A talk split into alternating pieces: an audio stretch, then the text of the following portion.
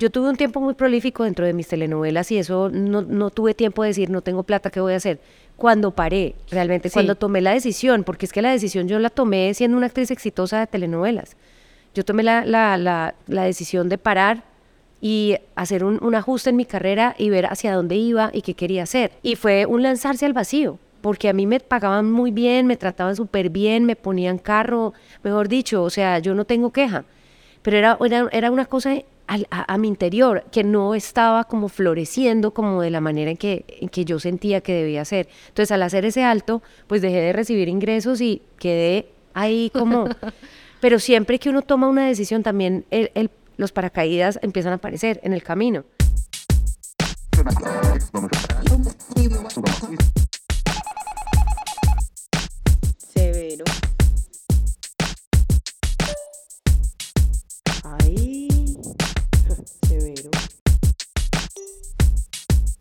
Uy, pae.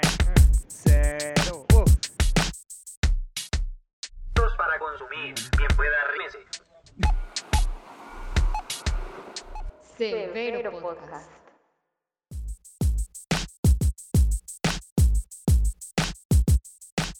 Hey, hola a todos los que se conectan hoy con Severo Podcast en este nuevo episodio. Yo soy Manuela Rodríguez y bueno, les doy la bienvenida a un nuevo capítulo con nosotras. Hoy tenemos una invitada muy especial, la verdad estoy súper emocionada de tenerla. Me encanta, me encanta. No, pues como que es un orgullo para mí, uno hace mucho rato la ve en todo, desde que uno está chiquita la ve en televisión, la ve en teatro, la ve en todo y es un honor poderte tener aquí en el micrófono. ¿Cómo estás? Muchas Se las gracias, presento. Manuela. Ella es Marcela Mar, ¿cómo estás Marce? Muy bien, estoy emocionada también de estar haciendo este podcast con ustedes, mujeres jóvenes, creativas, emprendedoras de la ciudad de Medellín, donde vivo hace ya cuatro años. Bienvenida, me encanta. ¿Cómo te ha parecido Medellín? Ahorita Me hablamos encanta. un poquito. Me fascina Medellín, o sea, el clima, la onda de la gente, ese espíritu emprendedor que tiene la gente aquí es... Este es el lugar que, que yo necesitaba para vivir. Sabes que últimamente, digamos, cuando entrevistamos gente que no vive en Medellín, incluso de otros países, siempre creen, pues sienten a Medellín como muy acogedora, como muy, y eso, como muy emprendedora, como que tiene un montón de proyectos. No sé si será porque es chiquita y se ven más o porque realmente la gente es muy emprendedora. Realmente la gente es muy emprendedora y Medellín es una ciudad que fue capaz de transformar el dolor de los años 90 en, eh, miren lo que es Medellín el día de hoy con Carol G, con J Balvin, con Maluma, con los Cru Peligrosos, con todos los artistas urbanos que hay. Eh, no terminamos aquí de nombrar donde empecemos a hablar del movimiento artístico que ha surgido en Medellín, entonces es, es un lugar impresionante, es un semillero artístico brutal y, y es un ejemplo para Colombia. que en parte por eso nació también Severo, porque nos dimos cuenta que hay demasiadas propuestas en Medellín, entonces como chévere resaltarlas. Maravilloso, es que hay algo también que es muy importante y es entender que la industria la hacemos nosotros mismos. No podemos esperar a que venga alguien de afuera a, elogiarnos o a invitarnos o, ¿sabes? Por eso también soy productora, porque eh, hay, que, hay que gestar, hay que hacer, hay que ponerse manos a la obra, hay que pasar de la queja a la acción.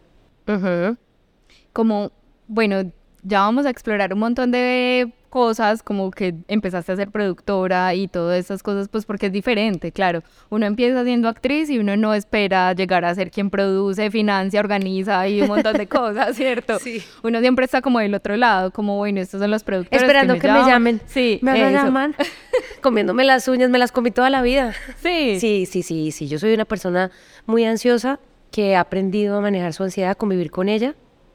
De hecho, he tenido en vivos y he compartido a través de mis redes sociales crisis de ansiedad que he tenido, porque cuando uno es ansioso o una vez esa ansiedad llega y toca la puerta de su casa, eso no es como que se desaparece. Pero he aprendido que uno puede desarrollar herramientas para manejarla cada vez mejor. Y siento que ya la tengo, la, ahí está sentada, véala, yo la veo ahí al frente. Uno la observa, está Sí. con uno. Ella no se va, pero uno aprende como a darle un abracito cuando llega más fuerte, ¿no? Sí, sí, sí. Marce, bueno, en estos días, pues obviamente preparándome para esta entrevista, vi muchas cosas tuyas, pues como que uno puede ver en la red. Y me encontré con algo que no sabía y es que tú dices que la actuación como que llegó a ti y no tú la buscaste. Pues no fue como, ay, bueno, yo quiero ser actriz y me empecé, sino como, y empecé a ir a casting, sino que llegó a ti como la primera, el primer protagónico, el primer protagónico, perdón, grande. Co- contanos un poquito de esa historia, cómo fue. Pues mira, eh, yo estaba muy chiquita. Mi padre fue asesinado cuando yo tenía ocho años. Mi madre ya vivía con mi padrastro y mi padrastro es artista, es el que hizo este cuadro que está aquí al ladito, menos mal lo tenemos acá. Hermoso. Sí, mi padrastro es un gran artista, él se llama Augusto Martelo, Guau. es pintor, es músico, es uno de los dinosaurios del rock de este país. los músicos que nos estén oyendo deben saber quién es el bajista Augusto Martelo y además de eso es cocinero.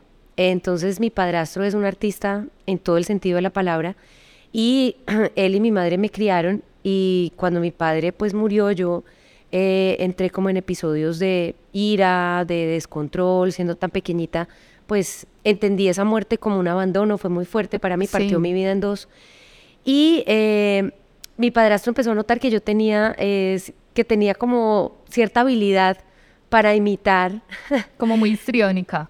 Más que mi madre es muy histriónica, pero yo creo que mi personalidad no es tan histriónica, pero sí era muy de imitar a todas las personas que iban a mi casa. Ya. Entonces en mi casa había un movimiento fuerte, bohemio, donde iban músicos, escritores, pintores, bailarines, actores, directores, y eh, eso era un circo. Yo me acuerdo, y mi padre, mi padrastro pues hacía muchas comidas, él está vivo, gracias a Dios todavía, y mi madre también, están separados. Em, pero entonces siempre había todo ese movimiento en casa y después de que toda la gente se iba, yo empezaba a imitar a todo el mundo. Como una esponjita ahí absorbiéndolo todo para Sí. después. Sí, y los hacía matar de risa. Entonces, eh, Augusto dijo, le dijo a mi mamá, esta peladita, él es costeño, él es de Cartagena, le dijo, esta peladita va para actriz. Ella Qué va. nota. Entonces me metieron a clases de teatro a los ocho años y empecé a estudiar en el Teatro Nacional. Tengo la fortuna de decir que Fanny Mickey fue una de mis maestras. Sí. Y empezó como un ejercicio lúdico eh, y ese espíritu siempre se quedó en mí.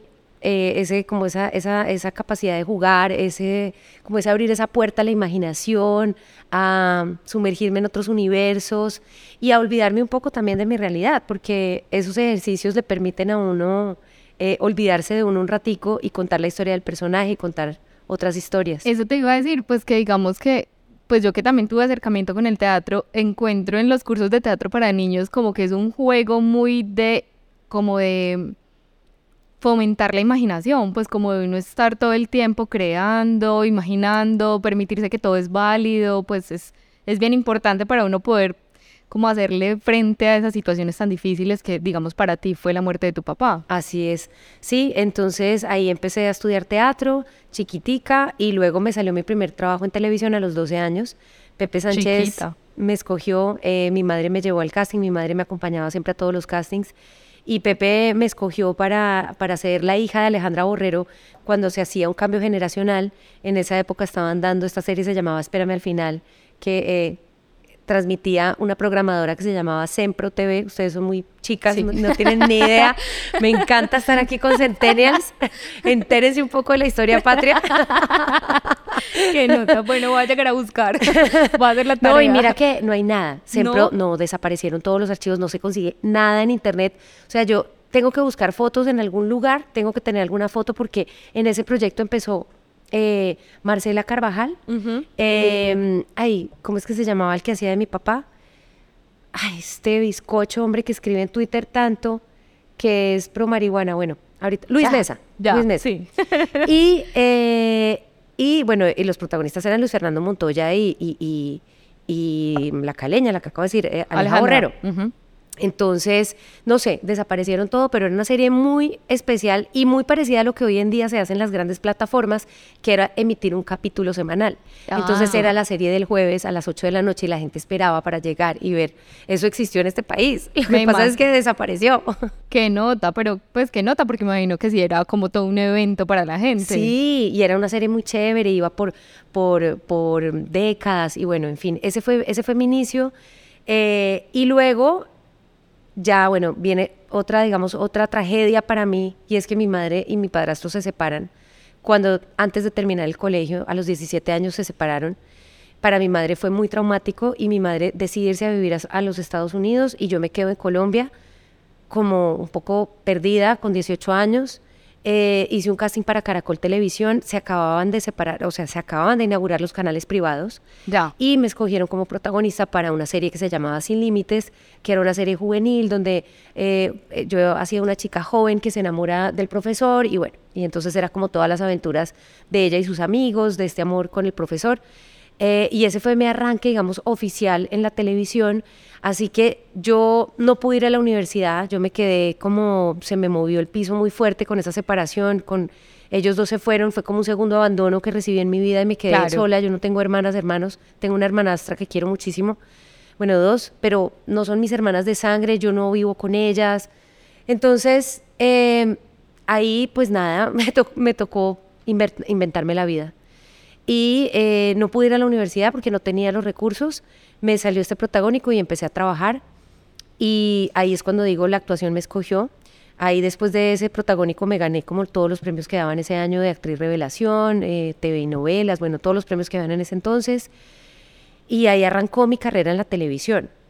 Luego más adelante yo me empecé a sentir muy vacía porque yo decía, yo, yo quería haber estudiado, yo quería haber ido a la universidad, yo me sentía un poco Sí. under, sí. ¿Y qué querías? Pues como que te imaginabas Pues en yo, ese yo, yo, momento. yo ya quería ser actriz, pero yo también me sentía por debajo de mis otros compañeros que habían ido de pronto a la, a la- a la Ya. Universidad Libre, a la Universidad Claro, de Antioquia. como por no tener a- ese- Por pues no tener ese recorrido, academia. esa academia, exactamente. Entonces, eh, en un momento dado yo entré como en crisis eh, en mi carrera, después de haber protagonizado varias telenovelas, a las cuales les debo el amor del público, el reconocimiento del público, porque hasta el sol de hoy me reconocen por haber hecho a Mayerly hace 23 años. Claro. Y es, eso es muy hermoso. Pero en un momento dado yo entro en crisis porque siento que, mm, que, que, que no sé, que estoy perdida. Me, me empiezo a sentir muy perdida.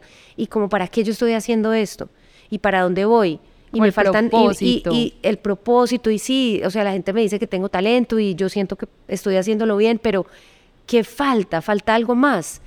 Y ahí me fui a estudiar a Juan Carlos Coraza en, en España y he tomado los seminarios de Juan Carlos Coraza, que son unos seminarios que hace para profesionales. Él hace dos al año. Empecé a tomar los largos que duran un mes y he tomado seis seminarios a lo largo del tiempo que he podido. Obviamente eso cuesta en euros, No, eh, pero era una inversión necesaria para mí.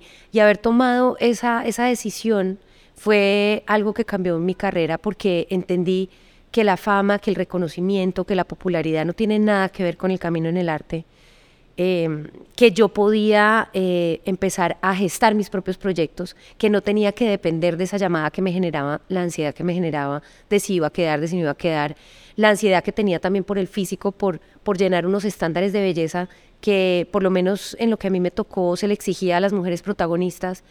Entonces, todas estas cosas que me llenaron de tanta ansiedad en la vida y, me, y, y- y- la verdad me empezaron a hacer daño, pues todo empezó a cambiar cuando empecé a abordar la carrera desde otro lugar y empecé a ahondar en mi camino en el arte. Y ahí fue cuando me convertí en productora en el año 2014. que es como, digamos, es como una forma diferente de entender la misma carrera y de enamorarse de la carrera, e incluso como de, pues como de permitirse crear, como explorar otras cosas creativamente, ¿no? Pues porque, claro, uno como actor sí explorará muchas cosas creativas necesarias, obviamente, pero me imagino que siendo productor se exploran una pues, N No, cantidad siendo de productor cosas. es espectacular porque ser el productor es el que está del otro lado de la mesa, es entender pues desde términos jurídicos, eh, términos de marketing, administrativos, eh, contrataciones. eh, y yo creo que es importante que uno como, como artista juegue en varias, en varias posiciones Sí. que no sea solo el armador, que sea también el alero, que sea también el poste, que se, o sea, que, se, que seas también, ¿por qué no el DT en determinado momento? O sea, creo que es importante saber para, ah, esto es un trabajo en equipo.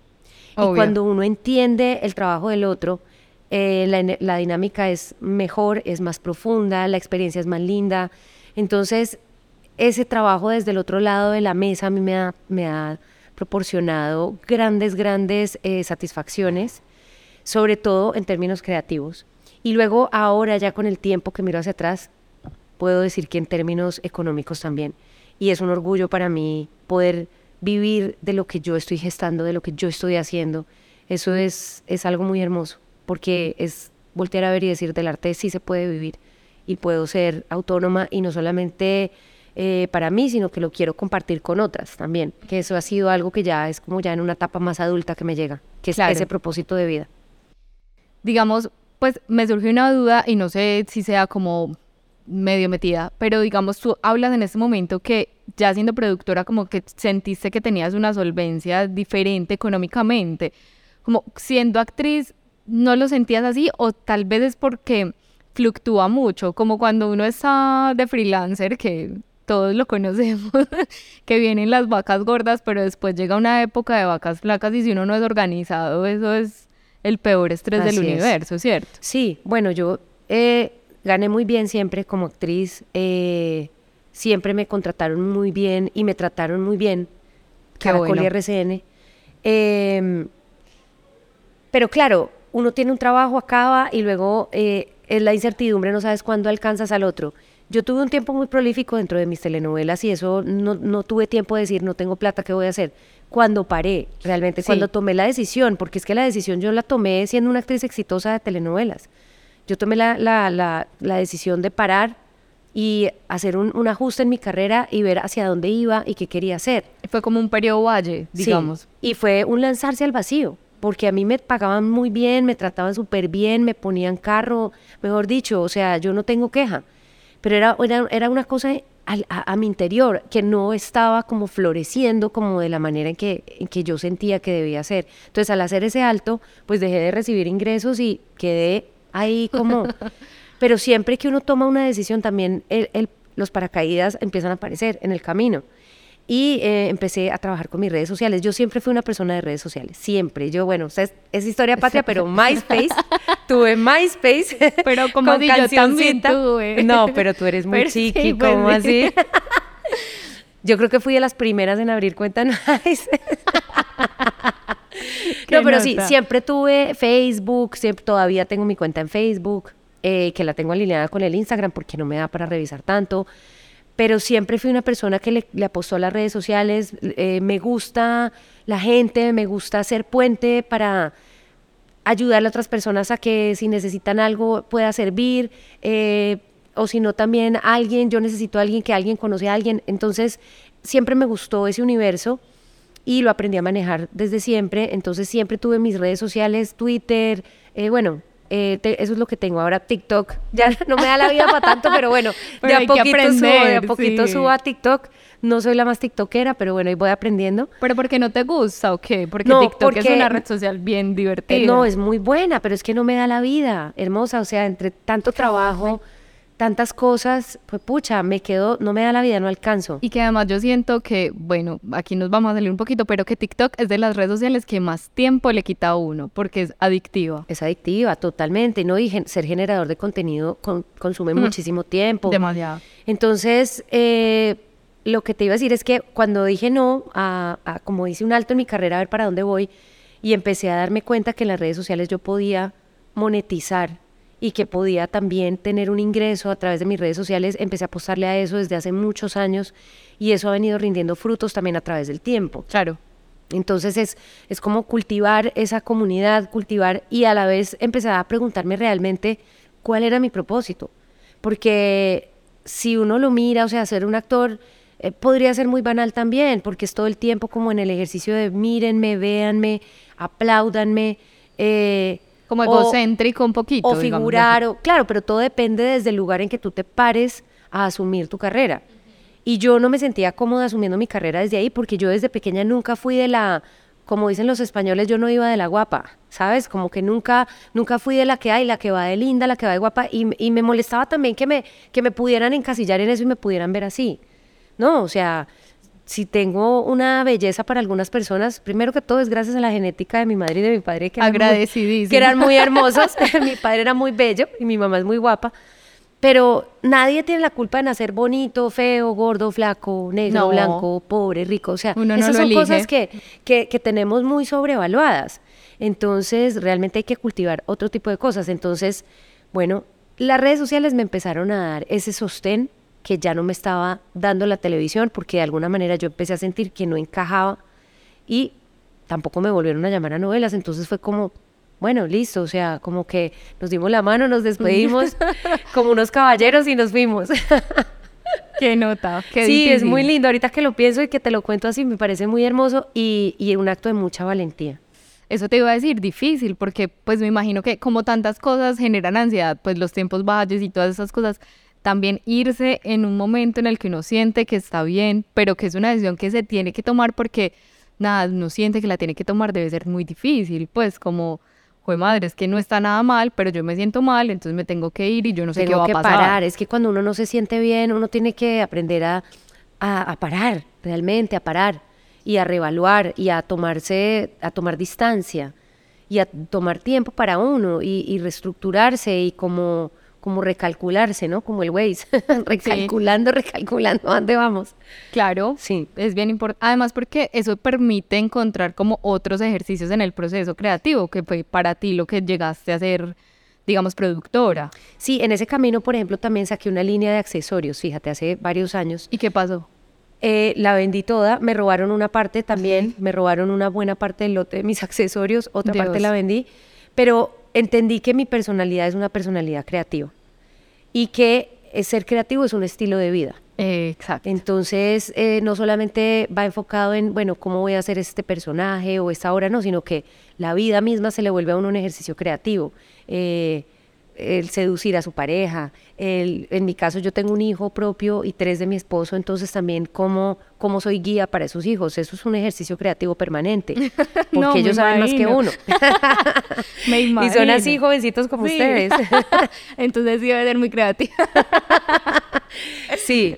Eh, entonces, bueno, la vida le muestra a uno, ¿no? Como que eh, en estos días también escuché a una doctora que maneja el estrés, una doctora súper interesante y hablaba del pensamiento eh, erótico y explicaba cómo es una manera de ver la vida. Entonces, no sé, yo llego del gimnasio y para mí tomarme mi jugo de apio y después un café es algo que me llena, me hace feliz y es algo muy pequeño, es algo muy simple, pero tener la- el pensamiento erótico es como, de verdad me estoy disfrutando esto.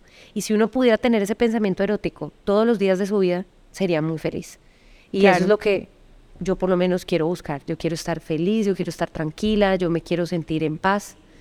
Y eh, encontrar esa paz va muy de la mano en hacer lo que me gusta. Y hacer lo que me gusta tiene que ver con ser creativa. que, como dijimos, y yo quisiera recalcarlo porque es una cosa como que incluso me ha enseñado el podcast, pero también como búsquedas personales, y es que la creatividad, pues, finalmente es un estilo de vida. Uno puede ser creativo en muchas cosas que creo yo que simplemente las artes son un vehículo para canalizar esa, como esa creatividad, ¿cierto? De acuerdo. pero pues digamos la misma persona que cose puede ser la misma que pinta súper bien o puede ser la misma que hace, que tiene ideas geniales y la creatividad tiene muchos factores, ¿cierto? Sí, tiene como muchas aristas. Y no está, y no está solamente para los artistas o las personas que se dedican al mundo del arte. Eh, yo conozco abogados supremamente creativos, empresarios. Para ser empresario hay que ser muy creativo.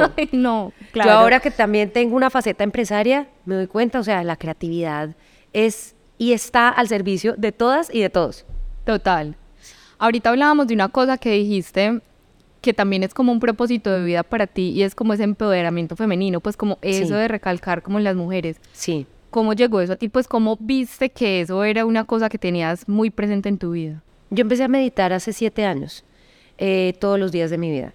¿Aún lo haces? Sí, sí, ahora en los últimos seis meses me volví más intensa y medito 90 minutos diarios o mínimo 60. Largo. Eh, sí, me volví muy intensa porque me di cuenta que eso es un regalo precioso que está también al servicio de todas y de todos. Y yo llegué ahí después de una depresión profunda eh, y de manera instintiva lo empecé a hacer. Yo me levantaba llorando, me levantaba con dolores de cabeza, me levantaba sin ganas de vivir, eh, con un dolor por la vida enorme y mi instinto de supervivencia me decía, apenas me levantaba y me secaba las lágrimas, yo me sentaba en mi cama con la espalda recta a respirar, a ver, a sentir eso que estaba sintiendo tan horrible, pero a, permitirme sentirlo y a como a verlo, a palparlo. Y bueno, ya después me paraba, si fuera con jartera, me bañaba y ya bueno, ya como que iba llevando el día mejor. Em, y eso fue dando unos frutos enormes y hermosos, donde yo poco a poco me fui enamorando de la vida y me he dado cuenta que amo la vida y amo estar viva. Qué Y de lindo. la mano de eso, pues uno en sus meditaciones, meditar no es poner la mente en blanco solamente, eso es un estilo de meditación. Hay otros. Y yo, pues yo no, yo no tengo esa, esa, digamos que ese estilo no es, no se, no, no se me da a mí tan fácil. Yo tengo una mente inquieta, eh, soy una persona también con mucha energía. Entonces, simplemente me siento a observar y muchas veces también me siento y rezo. En medio de mis meditaciones me he dado cuenta que también me pongo a, a hablarle a Dios. Y, y en esas conversaciones, en esos monólogos con Dios, yo le pedía que me mostrara un propósito y que me, pues, que yo quería ver para qué estaba yo en esto, en esta vida, en este plano, eh, qué podía hacer yo como para sentirme mejor. Y a- empezaron a suceder varios milagros en mi vida, eh, pero para hacerles la historia corta, básicamente empecé a entender que mi propósito era empoderar a otras mujeres y decirles que si yo había podido salir de esa depresión, que si yo había podido reinventarme y eh, hacer empresa por mí misma, llevar a- adelante mis proyectos, otras también lo pueden hacer. Total. Y digamos, ¿qué caminos encontraste en ese pues como en ese propósito para empezar a guiarte, pues o a empezar a impactar la vida de otros? Pues porque es que es muy bonito cuando uno encuentra el propósito, Sí. pero el propósito no es nada sin la acción, digámoslo así. Empecé a entenderlo primero a través de personajes que me empezaron a salir como actriz. Ah, que bueno. Yo empecé a entender como, bueno, a ver, o sea, ¿yo qué quiero hacer? Entonces, ¿de qué quiero hablar? Porque no es que me, porque, ay, me llamaron y me contrataron y me van a pagar una plata, entonces voy a ir a hacerlo. No, es, venga, a ver, ¿de qué habla esta historia? Y yo qué quiero y qué tengo para aportarle a esta historia como mujer eh, y para decir sobre esto y obviamente, pues, con quién voy a trabajar. Es como Marcela decidiendo a través de su propósito sus trabajos, pues sí me hago Sí. entender, como cuando una empresa dice, bueno, no trabajamos con esta otra gente porque no se alinea con nuestro con estilo. nuestro estilo, con nuestros propósitos tal cual.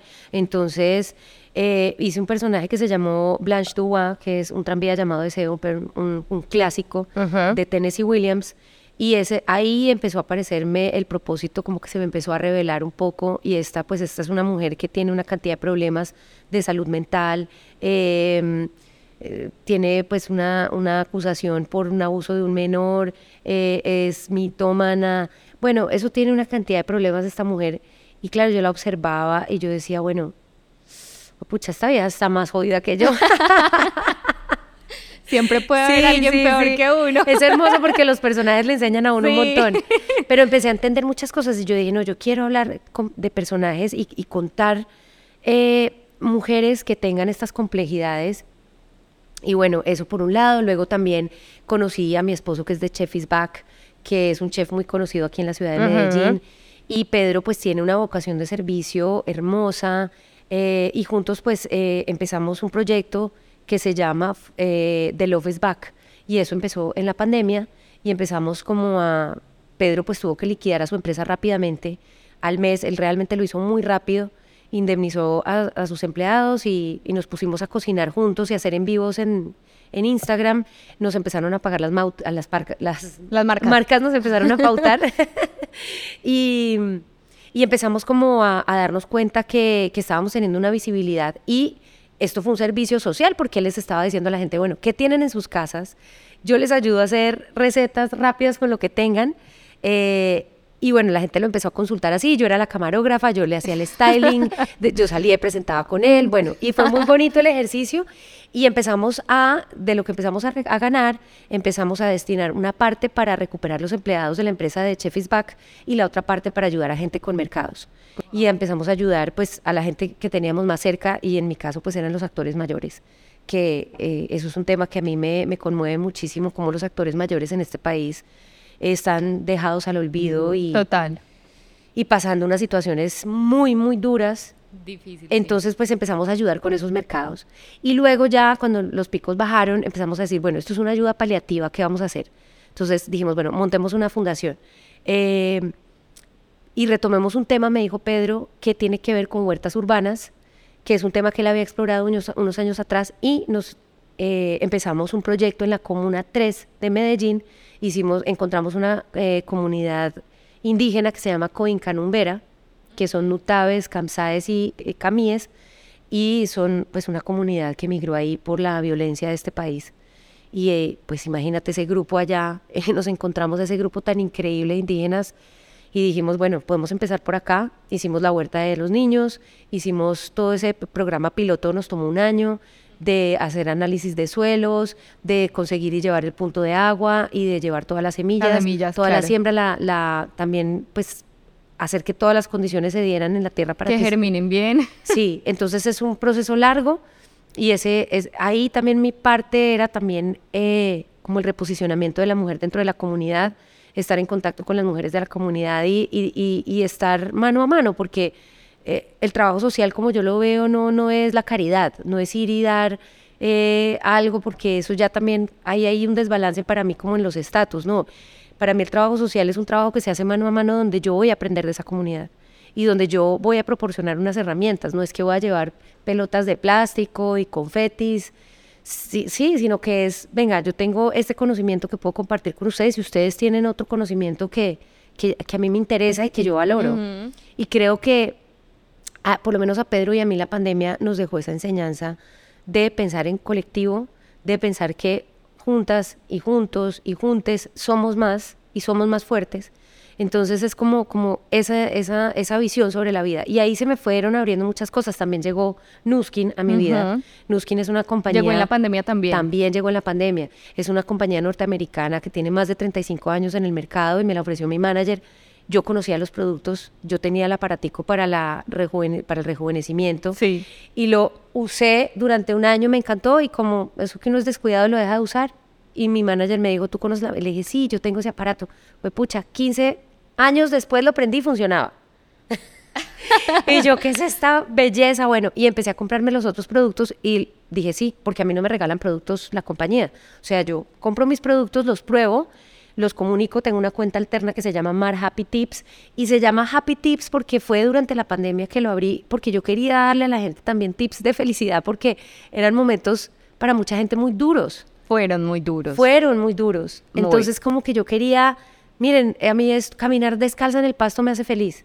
Miren, eh, no sé, tomar agua con limón por las mañanas me hace sentir mejor y, y- y como no estoy en la casa todo el día con la pandemia, pues eso me hace feliz, estoy mejor. Tener una mascota me hace feliz. Eh, vean, hacerme esto para la piel me pone linda y me hace feliz. Esto me hace muy feliz. Obvio. Entonces, como que en ese compartir se fue creando también esta cuenta maravillosa, una comunidad divina. Ya tenemos 17 mil personas en la cuenta. Siempre. Tengo un equipo hermoso que trabaja conmigo, que me ayuda eh, a contestarle a los, a los clientes, a las clientes. Yo contesto, siempre estoy encima. eh, genero contenido para esa cuenta. Eh, me he ganado tres viajes de éxito que la compañía me ha dicho, oiga, la vamos a premiar, no la vamos a llevar para Bahamas para que usted disfrute, todo pago con un acompañante. Marce, ahorita hablábamos de una cosa, ahora que estás hablando de Nuskin, y es como que para vos también fue maravilloso porque también es como un pisito, pues es como tener otra cosa que te da estabilidad y no tocas, no toca como exigirle al trabajo creativo que tenga que estar todo el tiempo ahí y que tengas ansiedad de Eso crear ayudó también a constantemente. quitar esa ansiedad porque al- cuando nos diversificamos y no dejamos que nuestras ganancias dependan solamente de una fuente, ahí estamos siendo creativos. Eh, es necesario diversificarnos, es necesario generar diferentes fuentes de ingreso y no depender solo de una. Entonces, para mí, Nuskin es esa puerta maravillosa, es ese vehículo maravilloso que me permite tener una base mensual donde yo puedo además coger esos ingresos, invertirlos en mi obra de teatro, invertirlos en eh, el guion que estoy coescribiendo ahorita y pagarle a la guionista que trabaja conmigo. Eh, entonces es, es un vehículo, es una herramienta preciosa que además yo rebobino el cassette y yo que fui madre soltera y me tocó tan difícil con un niño haciendo novelas en esos esquemas de producción tan exigentes y yo me tenía que ir de la casa y yo me llevaba a la nana y venía con el niño al set, pero entonces después no podía, el niño estaba cansado, se quería ir y yo sufría de dejar a mi hijo y tuve que dejarlo tantas veces y yo hoy por hoy pienso en esas madres solteras que están en sus casas y que quieren generar ingresos y que yo quiero que sean berracas y que sean autónomas. Hombre, ustedes pueden también generar esos ingresos desde sus casas sin separarse de sus hijos. Eso es una de las cosas que más me motiva a estar ahí y la otra es eh, lo que Nuskin hace por el hambre eh, con los niños en el mundo. Tienen una, una fundación que se llama Nourish the Children y, eh, como todo lo que hay detrás de Nuskin no es cosmética sino es ciencia, son productos avalados por la ciencia, por una planilla de más de 75 científicos, ellos diseñaron una bolsa de un complejo multi- multivitamínico que se llama Vitamil y yo soy embajadora también de, esa, de, esa, de ese propósito y eh, quienes nos estén oyendo lo pueden hacer también. No es costoso, ustedes pueden apadrinar un niño comprando una bolsa de Vitamil que llega directo a La Guajira, porque aquí en Colombia Nourish the Children está en La Guajira. Ya. Y, y es como increíble que haya niños en Colombia muriendo de hambre. Uno no puede creer eso. Triste, sí, no, es muy triste. Incluso en las ciudades, pues bueno, puede que en Medellín no haya niños muriendo de hambre, pero hay familias que la pasan Ay, muy mal. Y uno no Medellín se da la crisis cuenta. social es terrible. ¿Qué me Sí. dices? La 10 como está llena de mujeres en veras con hijos y con bebés. Y yo digo, ¿qué está haciendo por Dios la ciudad frente a esto? Yo no veo que estén haciendo nada. Ah. Es muy miedoso lo Es que una está pasando. problemática que está creciendo demasiado, además. Sí. Está cada vez peor. Marce, hay una cosa que yo quisiera como hablar contigo y, y quisiera saber de qué forma para ti de pronto el trabajo creativo se expandió. Porque, listo, uno empieza siendo actriz y el trabajo del actor es como interpretar, leer, estudiar, uno estudia y estudia y estudia y aprende y repasa y lee mucho y no sé qué, pero también entonces viene una cosa que acabaste de mencionar y es como ser también como codramaturgo, también como crear tus propias propuestas. Vi alguna vez como, no me acuerdo hace cuánto tiempo fue que hiciste también una propuesta junto a tu esposo, que también era una obra de teatro junto a la Sí. comida y un montón de sensaciones. Como vos, ¿cómo sentiste que se expandió? Ahorita nos dijiste que tal vez fue a partir como de los talleres que tomaste en España, pero como que se expandió para ti el trabajo creativo y de actriz y ya no solo soy actriz, sino que puedo entrar en otros ámbitos. Sí, exactamente. Cuando empecé a producir en el año 2014, compré los derechos de la obra de teatro Venus en piel de David Ives. Esta es una obra de teatro de Broadway. Yo fui a Nueva York, me fui un fin de semana, vi esa obra y me encantó. Y yo dije, y yo no fui a comprar. O sea, yo fui a ver porque yo estaba en ese momento que uno está, yo no quiero hacer más telenovelas en este momento porque no me da como la cabeza para esto, pero ¿qué voy a hacer? Bueno, ahí me están saliendo cositas en Instagram, pero ¿qué voy a hacer? ¿Qué voy a hacer? No, pues me voy a pasear. Es que es que el ejercicio creativo, pues es que y es que pasear no tiene que ser a Nueva York, pasear puede Se ser nutre. irse aquí a Río Claro. O sea, eh, eh, No caminar subir al descalzo. Sí, o sea, lo que sea que estimule tu imaginación. Y yo, pues es que en ese momento estaba, mi madre vive en Miami. Yo estaba visitando a mi mamá en Miami y apareció una amiga y me dijo que nos vamos a Nueva York este fin de semana. Yo le dije, bueno, Qué listo, rico, vámonos. claro. Y me fui y vi esa obra de teatro y me enloquecí con la obra y dije, yo tengo que hacerla, tengo que hacerla. Y se me metió en la cabeza y yo soy una persona muy obstinada y soy muy Sí. obsesiva. Sí. Tengo una- un cerebro supremamente obsesivo, así que fui, busqué quién tiene los derechos de esta obra, hasta que di con el agente literario, eso es una mesa de póker, porque entonces te dicen que les están ofreciendo más plata, Ah. que de aquí, que de allá, que los derechos en Colombia los quiere fulano, que sutano, que vengan. Y yo tan, bueno, hice mi oferta, tuve paciencia y logramos conseguir los derechos para Colombia, compré esa licencia y me aventuré con los ahorros que tenía de todo lo que había hecho en telenovelas, me lancé a ser productora, que era un ejercicio de, de pronto, debut y despedida. Ah, fue pucha, sí. Y me lancé con eso y dije, lo voy a hacer no para enriquecerme, que creo que también es importante la intención que uno le pone a las cosas, sino que lo voy a hacer para aprender. Y lo voy a hacer como un taller. Y me lancé al vacío y me asocié con un amigo eh, abogado, porque eso sí, siempre, muchachas, muchachos, tengan amigos Tengan abogados, abogados con tengan abogados a su lado. Sí, importante. Y nos Yo creo que uno asociamos- tiene que tener abogados y contadores de amigos Sí, siempre. Uf, contador clave. Preséntenme uno aquí en Medellín. Oigan, y entonces eh, nos asociamos con el Teatro Nacional, hicimos una temporada exitosísima de tres meses en el, en, en el Teatro Nacional y fue un éxito, triplicamos el, el presupuesto, Fue- o sea, en términos económicos. Ahora, en términos creativos fue espectacular porque siendo yo la productora pude escoger el Dream Team con el que yo quería trabajar. Entonces el director fue Fabio Rubiano, Mm, Qué sueño. eh, nuestro actor fue Julián Román, no, pues. eh, la directora de arte fue Laura Villegas. eh, la música la hizo Camilo Monsalve. las em, proyecciones las hizo.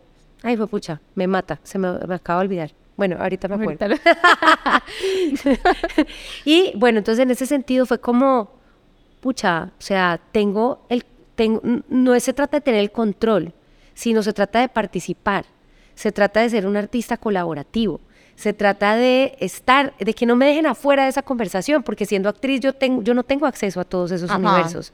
Siendo actriz yo solamente tengo acceso a mi personaje y depende si te dejan opinar en vestuario, en cosas, pero, pero cuando ya yo paso del otro lado de la mesa y sí puedo estar y no, y no es de tener el control, sino es simplemente de participar, de co-crear, de tener injerencia en todas las decisiones creativas, ahí a mí se me abrió otro, otro portal y esa es la vida que he venido persiguiendo desde entonces. Luego vino Constelaciones, que ahí fue, eh, ahí ya estaba con Pedro, Pedro se asoció conmigo, hicimos juntos Constelaciones y fue algo también innovador porque nos presentamos en el Planetario de Bogotá y fue resignificar el, el planetario.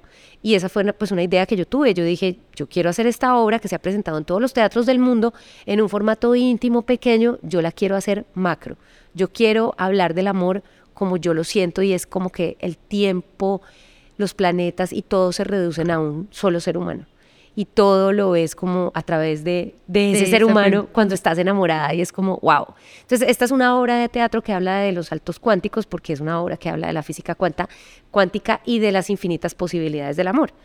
Entonces, dentro de, dentro de eso, entonces se me ocurrió como, venga, hagámoslo en un escenario distinto. Y pues el escenario del Planetario de Bogotá es un 360, que nunca se había presentado una obra de teatro ahí. Ajá. Y eso fue, pues eso es del distrito, entonces fue hacerle como toda la gestión Dios al mío. distrito, sentarme. Un año duré para conseguir ese venue, un año. Entonces, las, las cosas en el ejercicio creativo se pueden demorar. Pero yo, yo siempre pienso que si uno cree en una idea que uno tiene, uno tiene que insistir y persistir hasta conseguirlo. Y te van a decir que la idea, de pronto gente te va a decir que no es buena, otra gente se va a reír, otra gente no va a entender, no importa. Si tú de verdad crees en esa idea, hay que ir a conseguirlo, no importa el tiempo que tome. Y eso es como lo que, lo que yo he hecho como desde el lado de la producción, o sea, es insistir, persistir y nunca desistir. Que es que además es una necesidad, pues es algo importante, una característica importante de los productores. Finalmente, si un productor no es terco, las cosas no se dan. Sí, así es.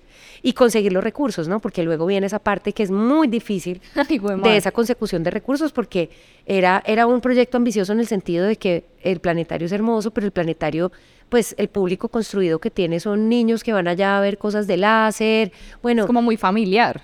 Es muy familiar. Después de que nosotros nos presentamos allá, el, pl- el planetario empezó a cambiar la programación y empezó a hacer como conciertos de grandes artistas con unas proyecciones increíbles. Pero antes de que se presentara Constelaciones, era un venue en el que iban niños, literal, a ver Venus, Júpiter y, unos, y unos láseres. Y eso es en el centro de Bogotá. Y en todas las ciudades la gente tiene reticencia a ir al centro Claro. Menos los que somos alternativos, los que somos lo bohemios, que lo amamos, que nos gusta caminar el centro, que nos gustan esos, esa flora y esa fauna que se consigue en los centros de las ciudades, pero el público, el grueso del público muchas veces es reticente a ir ahí, entonces era también apostarle a eso. Y bueno, son apuestas que uno hace. Luego, eh, ahorita ya tengo, en este momento, para no extenderme tanto, tenemos la más fuerte, que es un proyecto que creamos Pedro y yo, que también reúne eh, varios elementos y también nació en la pandemia. En la pandemia, en ese pánico escénico que a mí me dio, que era la inversa, o sea, era el pensar que nunca más me iba a volver a subir a un escenario, Sí. sí, sí, me dio, en un momento me dio terror. Aquí ¿En en, este apartamento tan hermoso en el que estamos, eh, ya como en el, yo creo que por ahí en el tercer mes de la pandemia, Es que yo sentí el terror de que el mundo colapsó, se nos acabó, nos fuimos a la puta mierda. Ya, Ya. esto no hay teatro, olvídese de restaurantes, olvídese de un museo, olvídese de volver a darle un abrazo a un amigo. Yo me sentí en ese terror. Y yo dije, pucha, y gracias a Dios, Ricardo Silva, el escritor, Ajá. estaba haciendo unas lecturas de cómo perderlo todo y me invitó un día a hacer una lectura de su capítulo en un en vivo y yo lo hice y yo terminé, colgué, con, colgué el, el en vivo y yo me puse a llorar. Yo dije, pues pucha, qué angustia. O sea, qué belleza haber podido hacer esto para esta audiencia aquí, pero, pero nunca es lo mismo. Nunca es lo mismo. O sea, sentí un vértigo. Yo llamé a Ricardo y le dije, Ricardo, gracias por darme esta oportunidad, porque esto es lo más cercano al teatro que, que puedo yo hacer en este momento y siento terror de que, de que el mundo se va a acabar. Entonces me, nos desahogamos ahí mutuamente. Y que además hacer teatro se vuelve un ejercicio muy importante para la vida, pues es que es como, finalmente no es solo como el trabajo, es también el disfrute, es lo que te gusta hacer. Claro, es la pasión. Es la pasión de pararse a contar una historia a través de un personaje y de, y de, y de sumergirse, de olvidarse como de la propia historia un ratico. Es que yo creo Claro. que parte de lo que amo tanto de ser actriz es eso, es poderme olvidar de mi propio rollo y, y meterme en otra cosa. Yo no sé, de pronto un, un- de pronto un psiquiatra no lo podría explicar mejor, pero, pero yo creo que eso es, es parte de lo, de lo lindo que tiene el arte, la lectura también, ¿no? La lectura también le permite a uno desconectarse de su, pro- de su monólogo interior y, y sumergirse en esa historia que le está contando un libro. Entonces, bueno, ahí nació La Más Fuerte, que combina, da, ah, bueno, eso es bien interesante porque dijimos, bueno, yo le dije a Pedro, bueno, yo quiero hacer un monólogo o algo porque en el momento en que ya empezó a bajar como el tema del pico de la pandemia, eh, de poder volver a actuar. Entonces, ahí, eh, Victoria Hernández es y ha sido mi coach para crear personajes hace Sí. muchos años. Y Victoria es profesora de actuación, es coach de actores y también es dramaturga y es directora. Entonces Vicky me dijo un día, hagámosla más fuerte. A usted que le gusta tanto Persona de Bergman, que me fascina, que es una de mis películas favoritas, me dijo, hagamos, hagamos la más fuerte que eso va por ahí.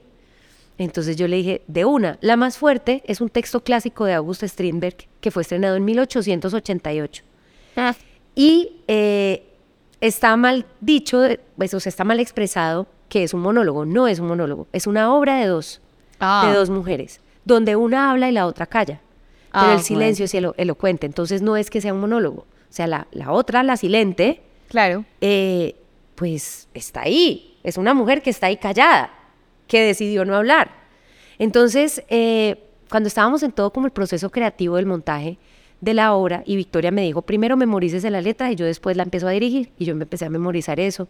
Y un día viendo llover en Bogotá, y yo, bueno, ya, o sea, listo, tenemos a Pedro, Pedro va a servir una comida, yo voy a hacer el monólogo, ¿quién va a ser la otra? Porque difícil llamar a una actriz a Para que decirle, le quede callada. te toca quedarte callada, Sí. Yo decía, yo quería hacerlo y yo, yo como lo tenía pensado en un principio es, quiero una actriz muy buena y quiero proponerle que cambiemos el papel, o sea, que unas noches yo sea la silente y ella sea la, Ya. la que habla. Yo quería proponerlo porque a mí me parece interesantísimo hacer la silente. Me parece mucho más difícil Sí, estar debe ser callada muy en escena difícil. 37 minutos. Y el cuerpo, sabiendo que uno no tiene voz, Ahí exige dijiste otras la palabra clave. Cuando tú dijiste cuerpo, a mí se me iluminó el bombillo un día viendo llover. Yo dije, "Hue puta, el cuerpo. El cuerpo tiene que hablar. El cuerpo de la otra tiene que hablar. Y dije que sea una bailarina. Y yo había visto a Luisa Hoyos en la compañía Alex Plus, que es una compañía de muchos años eh, radicada en Bogotá, que ha hecho giras internacionales por todo el mundo, que era de Tino Fernández y bueno, Historia Patria que también deben investigar. Tarea. Y, y, y llamé a Luisa Hoyos. Y yo dije, bueno, me conseguí el teléfono de Luisa Hoyos. Ah, le propuse a Vicky. A Vicky le encantó. Me dijo, sí, perfecto. Entonces dijimos, espectacular que la mujer silente reaccione desde el cuerpo. Y llamamos a Luisa. Luisa resulta ser de Medellín, imagínate. Que Y nota. nosotros íbamos a estrenar aquí en Medellín, en el Perpetuo Socorro, porque íbamos a abrir el café de Pedro, que se llama el All Day Café, que están todas y todos muy bienvenidos al café, al All Day Café, al lado de la iglesia del Perpetuo, y nosotros íbamos a entrar al barrio, y ese es el, el distrito creativo de la ciudad de Medellín, Sí. el más importante de Colombia, para que sepan. Entonces, nosotros que íbamos a entrar ahí, dijimos, vamos a, a dar la primera función, vamos a ofrendarla a la comunidad para entrar dando algo y no pidiendo Claro. porque eso también es importante. Por eso les decía, la intención siempre es muy importante. Como un y en el arte. En el arte yo pienso que, y eh, bueno, en todo, en los negocios también, uno tiene que saber cuál es la intención con la, con la que siembra una semilla. Eso es muy importante siempre y eso es muy creativo también. Y llegamos al Perpetuo Socorro y dimos en la primera función de la más fuerte dentro de la bodega con fama en, un, eh, en una exposición que, vea, que se llama La Rambla que era una exposición de más de 300 artistas, muchos de ellos antioqueños, que después de la pandemia estaban muy castigados porque no habían vendido ni sus Claro. artesanías, ni sus cuadros, ni su ropa, ni sus cerámicas, nada. Y nos dieron la oportunidad de empezar ahí, nuestra función, hicimos la función ahí, dimos unas picadas, no dimos la cena completa y regalamos la función a 50 personas y era gente del barrio, o sea, me- talleres de mecánica, eh, bueno, esa curaduría la hizo la gente del Perpetuo Socorro y así nació la más fuerte dentro de un movimiento súper creativo y luego hemos hecho funciones aquí en nuestra casa. Fuimos después invitados al Festival Iberoamericano de Teatro el año pasado. Qué nota. Hicimos siete funciones en la Galería La Cometa, sold out, Qué rico. en un riesgo muy grande porque es una boleta más costosa que la bo- la boleta Claro. tradicional, porque tienes en un mismo espacio tienes danza, teatro, cena de cuatro tiempos y whisky. Ay, fue madre. Es Porque además, es completo. además Buchanan nos apoyó y lo puedo decir que es un podcast y lo puedo decir y, y- y lo agradezco porque también uno de sus sponsors tiene que reconocerlos y Total. darle las gracias. O sea, para mí que ellos hayan creído en nosotros y, y sigan apostando por nosotros ahora. Tengo una primicia para ustedes. Vamos a, a tener funciones en el Mambo, en el Museo de Arte Moderno de Bogotá. ¡Qué Vamos para allá el nota! 4, 5 y 6 de mayo. Y por supuesto Buchanan's nos patrocina, entonces eh, pues ya están a la venta los puestos. Eh, no sé cuándo vaya a salir el podcast, si está sucediendo o no está sucediendo, pero bueno, a través de mis redes sociales y, y de las de Chef is Back eh, pueden enterarse. Y en Medellín vamos a tener funciones acá el 29, 30 de mayo y el 1 de junio. Acá en la acá, casa. Acá en la casa. Acá en la casa. Entonces es un formato como ven muy íntimo, Sí. donde la gente vive una experiencia 360 y tiene a los artistas a dos metros de distancia, nosotras hacemos la obra, nos cambiamos y venimos y nos sentamos a la mesa a comer con la gente y a conversar. Sabes que te iba a decir una cosa cuando hablaste de- del patrocinador y es que finalmente otros creen en uno. Ay, Vea, miren. bienvenido. Bebé, hermoso. robando cámara. que otros creen en uno también cuando uno cree en uno mismo. Pues como cuando uno cree muchísimo en esa idea que ahorita hablaste de tu terquedad. Pues Sí. Si uno es terco y uno cree en la idea, transmite esa, pues como esa seguridad y Sí. permite que otros crean también en uno. Muy lindo eso que dices, mira, yo me di cuenta que yo era muy buena para creer en mis ideas, pero que en creer en mí estaba más o menos y que mi autoestima estaba muy deteriorada. Entonces, en todo ese proceso que les cuento, como de ese camino, esa búsqueda espiritual, de propósito, de sanación, empecé a darme cuenta que tenía que trabajar mucho en mi autoestima. Y ese, eso hace parte también de ese propósito de decir, venga, yo he encontrado estas herramientas y las comparto con ustedes en mis redes sociales para que se quieran, para que se miren al espejo y se digan que son las más lindas, las más berracas, las mejores. Y yo estoy haciendo ese ejercicio todos los días. Pues y nunca acaba. Es que ojalá uno ya tuviera la tarea hecha y listo, eso nunca más va a volver a pasar, pero no, eso sigue Eso sigue, estando. eso se sigue construyendo. Sí. Sí, y, y recordarnos que por más de que amemos a una pareja, o a nuestros hijos, o a nuestra madre, a nuestro padre, primero tenemos que amarnos a nosotras mismas de verdad, que no sea frase de cajón, sino que sea de verdad, levantarse todos los días a encontrarse con uno mismo. Yo tengo que levantarme todos los días a meditar porque ese es el encuentro mío conmigo. Primero, el que me llena de energía, de gratitud por esta vida y de, ánimos y de fuerza para, para recibir el día. Claro. Bueno, Marce, vamos terminando y yo, bueno, nosotros te voy a lanzar una cosa como para que vayas pensando, porque yo sé que es difícil, pero antes te voy a preguntar otra. Entonces, lo que vas a ir pensando es, siempre cerramos con un top 5 de propuestas o de personas o de colectivos que sean creativos y que tú admires, que te gustaría trabajar con ellos o que has trabajado y los, pues como que los tienes de referente. Ojalá sea en Medellín. Ya Sí. tienes cuatro años, de pronto has conocido propuestas de Medellín, entonces puedes ir pensando en eso. Pero antes yo quisiera preguntarte como tips o cómo tú manejas como la creatividad, ¿cierto? Digámoslo así, como la estás nutriendo permanentemente, porque la creatividad es una cosa que se tiene que nutrir, pues como que uno no es creativo y ya se queda acostado y listo, ¿no? Sí. De hecho, escuchamos una charla una vez con una neuróloga que decía que mientras uno más la cultive, más rápido se hacen las conexiones cerebrales, entonces uno se vuelve más creativo, ¿cierto? Entonces, digamos, en tu caso, ¿cómo se construyó, cómo se fomenta esa creatividad? Bueno, primer tip, tomo melena de león, que son unos hongos funcionales maravillosos. Segundo tip, me di cuenta que para mí era muy importante viajar. Y mm, soy muy creativa a la hora de viajar. Tenemos también un convenio con una agencia de viajes y viajamos. Con Pedro, para mí es muy importante. Recientemente volvimos de Marruecos y ese viaje fue un desborde para mis sentidos. Entonces viajar es muy, muy importante, me nutre muchísimo. Y leer vengo también enfocada en leer mujeres por esa deuda histórica que tenemos de haber leído a tantos hombres tantos años. Entonces, vengo en un, en un, en un ejercicio permanente de estar leyendo mujeres y colombianas y latinoamericanas Eso me, me nutre mucho la creatividad. Mm, el cine, por supuesto, ver buenas películas, ver buenas series, eh, la comida, rodearme de personas creativas me nutre un montón.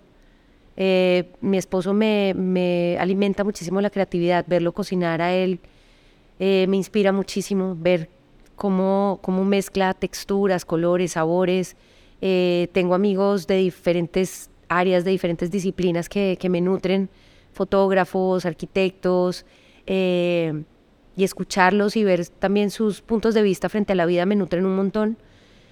La gente del común, hablar con la empleada que trabaja aquí en la casa me inspira muchísimo, saber cómo es un día de su vida, qué, qué la hace reír, eh, qué la hace llorar. Eso me, me, me motiva también. Escuchar a la gente me, me motiva mucho, me nutre. Eh, y bueno, y ahora con cuatro hijos, imagínate, escuchar, quisiera que hablaran más los chicos a veces y como no viven los cuatro con nosotros y están en, en diferentes países, eh, trato yo de hablarles mucho para que ellos después me hablen a mí y me cuenten y me participen de sus cosas. Eh, la gente joven me, me, inspira mucho también, las ganas de la gente joven me, me recuerda mis ganas y, y, me hace ser joven también, ¿no? Desde ahí, desde Claro. ese lugar. Eh, ¿Qué más? Y sobre colectivos voy a, a, a buscar, voy a hacer uso de mis herramientas. Si la tenemos, ¿por qué no usarla? Claro. Pues pueden ser o pueden ser personas, no sé, como amigos incluso, como que sí, vos mira, hay por ejemplo una, una compañía paisa que se llama Imagener Films. Ellos hacen cine, hacen televisión, hacen, bueno, es una compañía productora, yo quiero trabajar con ellos.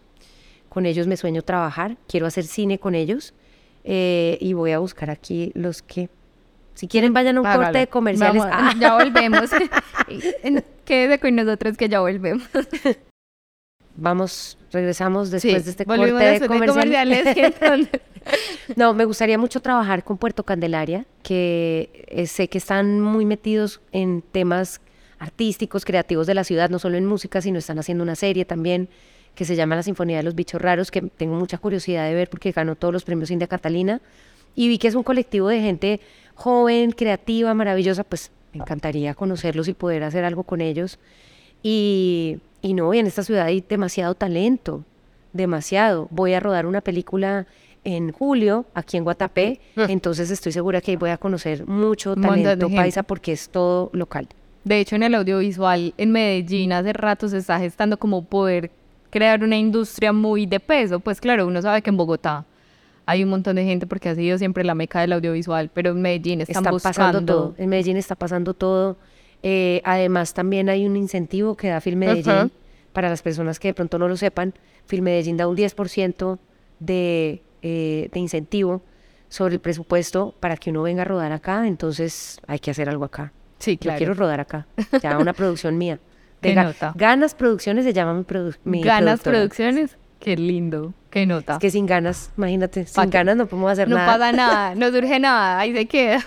Sí, yo le puse así y la tengo hace, uf, hace 25 años le puse el nombre a la productora. Sí, o sea, es un nombre que está hace Sí, ratísimo. hace ratísimo. Empecé a hacerla efectiva, pues, y a producir en forma desde el 2014, pero yo la había creado desde antes, la había creado, sí, se llamaba Ahí Ganas quietica. Producciones. Ahí quietica, sí.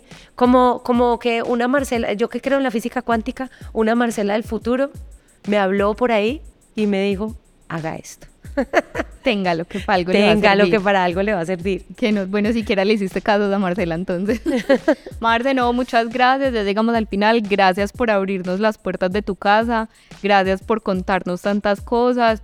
Que nota como conocer todo esto de ti, porque claro, ya tienes un gran recorrido que puede servir para que uno, pues de alguna forma tome referente, los que quieren ser actrices, productores, lo que sea, o simplemente empresarios. O sea, como que hay un montón de cosas que pueden funcionar acá y muy lindo que compartas tu historia para uno poderse guiar de ahí también. Claro, yo feliz, encantada de compartir con una audiencia joven, de conocer a su audiencia. Bienvenidas y bienvenidos a mis redes sociales, Marcela Mar07 o arroba marhappytips o Ganas Prod, que también es mi, productora. Ahí también me encuentran. Que nota, no, que sigan surgiendo los proyectos, que crezcan cada vez más y no, que siga todo súper bien. Muchas gracias. por todo. Gracias. Y gracias a todos los que se conectaron hoy con Severo Podcast. Nos escuchamos en una próxima oportunidad. Chao. Eh, tan hermoso el gato. Ah, sí.